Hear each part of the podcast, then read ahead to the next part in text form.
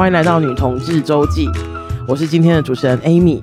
那又来到我们的随心所欲的时间哈，然后呃，收到一封信，我觉得蛮特别的。其实这是我第应该是第三次录这一封信，因为其实前两次我自己一个人录的时候，我都觉得回答得不够好，不够完整，然后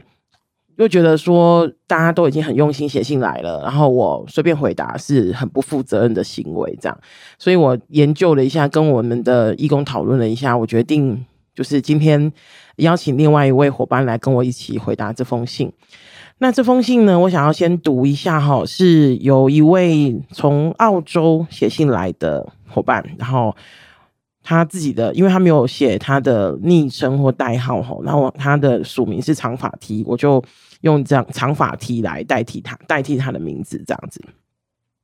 然后他告诉我说，他是一个住在国外的长发 T，然后从小就认同了，而且家里面的也都很支持这样子。然后在学校一路在学校或是工作上面，其实都没有遭遇到什么霸凌或者是排挤这样子。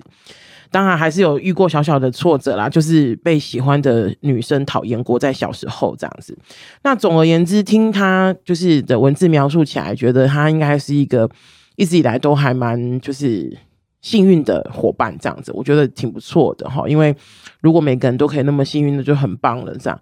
然后他今年三十一岁，然后几年前过到呃搬到澳洲，然后认识现在的女朋友这样子。然后长发 T 说，他觉得他找到人生最佳的伙伴跟朋友，没有一天不想见到他，然后每天都想要跟他聊天这样子。他们在一起已经蛮久了，然后。几乎没有过很大的争吵，唯一一个问题，他们觉得是最大的问题是，就是这个长发 T 的女朋友是一个异性恋女生，就是他认同，他认他自己的认同是异性恋这样子，然后长发 T 是他目前唯一一个女朋友这样，然后最近因为死床的问题。嗯，死床几乎是我收到，就是自从开了随性所欲里以随性所欲这个单元之后，十封信里面有九封信大概是要问我这个问题的，所以他最近遇到一个死床的问题，然后呃，长发 T 的女友跟他说，呃，他很爱他，但是感觉已经升华成家人了这样子，然后并且女朋友对长发 T 说，他觉得男生的身体对他的性吸引力比较大。然后这阵子甚至觉得长发 T 在他的面前，就是呃换衣服啊等等，都就是觉得不是很舒服这样子。然后而且他就是女友有讲说，他没有办法告诉家人他们两个的关系。然后也许是因为这些原因，长发 T 觉得也许是因为这些原因导致他们没办法有性行为。然后长发 T 说，他很能够感受到女友对他的好跟爱。但是他没有办法对长发 T 如此的不公平，一辈子这样子，也不想当坏人伤害对方这样。于是他们好像目前就这样子假装没事的过日子。然后长发 T 想问有没有什么关系可以平衡现在，有没有什么办法来平衡现在的关系？没有性的爱情可以走多远？这样子。然后他讲了一句话，我蛮蛮难过的。看的时候蛮难过的。他说：“呃，二零二零年有这么多人被迫与心爱的人永别，他不懂为什么活着的我们却急着说再见。”这样子。那其实一开始的时候，我本来想要就死床这个议题下去做回答，但其实我觉得，呃，如果听众朋友们。看的东西就是听起来跟我的感受是差不多的话，我想死床可能是一个最表浅的问题哈。那在回答问题、回答这封信之前，我们先来听一个故事。我们今天邀请到我的另外一位伙伴是咆哮帝。Hello，大家好，我是咆哮帝，咆哮的英帝，我又来了。那嗯、呃，因为其实这封信我看到的时候，我就就是分享给咆哮帝，主要分享给咆哮帝，其实是想要。跟他讨论一下，说我们应该怎么回答这封信比较好，这样子。然后咆哮帝就说他有个故事想要跟大家分享，然后也许由这个故事能够更清楚的描绘或者是回应这一封信的内容，这样子。那咆哮帝，其实我一开始看到这封信的内容，我就叹了一口气，然后就觉得说非常的似曾相识。其实我自己的状态，呃，跟前任分手前的状态，跟这个长发 T 的描述的情形几乎一模一样，没有严重的争吵，然后感情已经升华为家人。好，就是我觉得这个说辞，其实我必须很老实的说，我觉得不是这个样子。那死床呢？我觉得那只是一个必备的条件。我我我跟我的前任是初恋，我跟他在一起二十一年，然后最后还是分手了。那我们是十七岁的时候在一起，然后呃，严格说是二十二年，在第二十二年的时候分手，然后最后相处的状态其实就是呃，死床真的只是最表最表层的呃病征。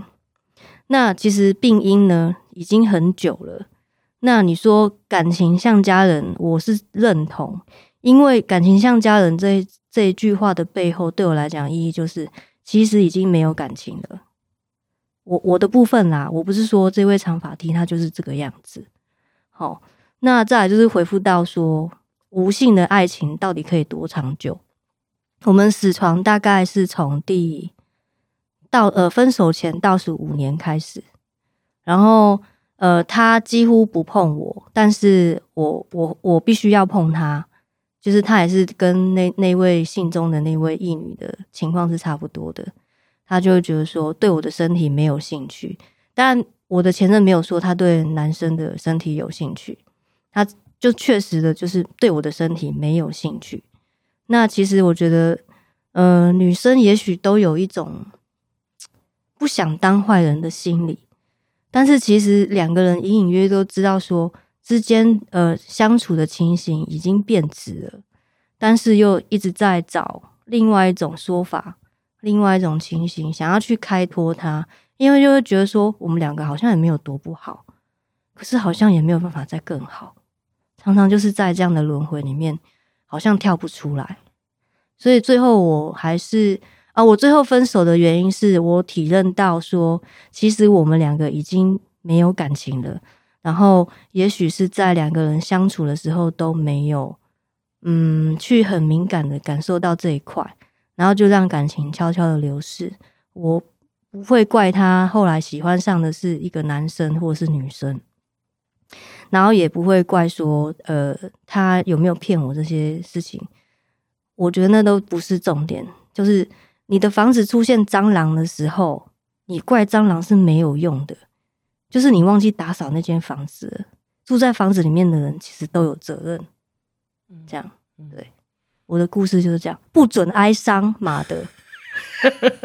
你是说不准哀伤？听完不准哀伤？对，不准哀伤。我现在过得很好。其实那个咆哮帝在，因为他在进热线的时候，那时候才刚刚分手，还是还没分手，还没分，还没分手。嗯、我们几乎是一路见识他 到见识他从呃。二十一、二十二年呢、欸，就是你知道，每一次在，尤其是在女同志圈子里面，嗯、我们如果刚，因为大家可能都对于长期伴侣关系是很向往的，嗯、然后会觉得说，哇，真的很棒、很厉害等等的。嗯、可是后来我们觉得说，就是嗯、呃，有质感的长期伴侣关系，我觉得那个比较值得向往。可是如果只是拖着时间的长期伴侣关系，其实那个真的只是在浪费彼此的青春的。好，那呃，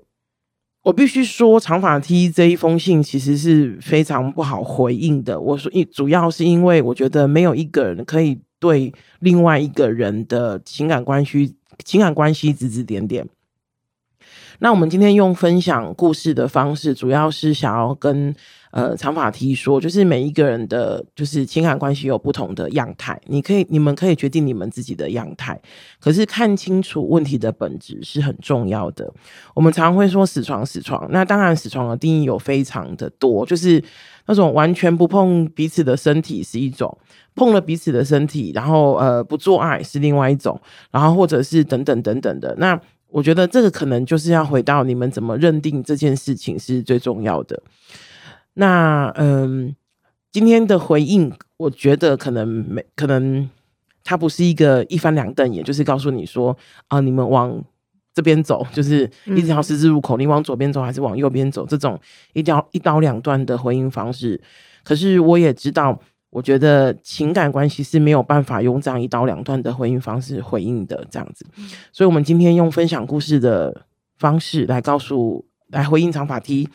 希望长发 T 听完之后能够。嗯，回头也许回头看看自己的房子是不是有什么需要缝缝补补的地方。那如果他真的已经不适合住了，那是想要缝补之后再住下去，还是毅然决然的搬开？也这个也是一个选择。嗯，那无论是什么选择，都是好的选择。那如果你在呃，因为你在国外，我没办法建议你就是打电话来热线跟我们聊一聊。可是记得你如果有需要或者是想找人聊聊的话，当然也可以写信给我们。那如果就是你听完之后觉得有一些想要回应的，或者是有一些还想要在我们再多回多回答的地方，欢迎你再写信来。那我们今天回应长发 T 的部分就到这边，谢谢大家，请大家继续收听《女同志周记》，拜拜，拜拜。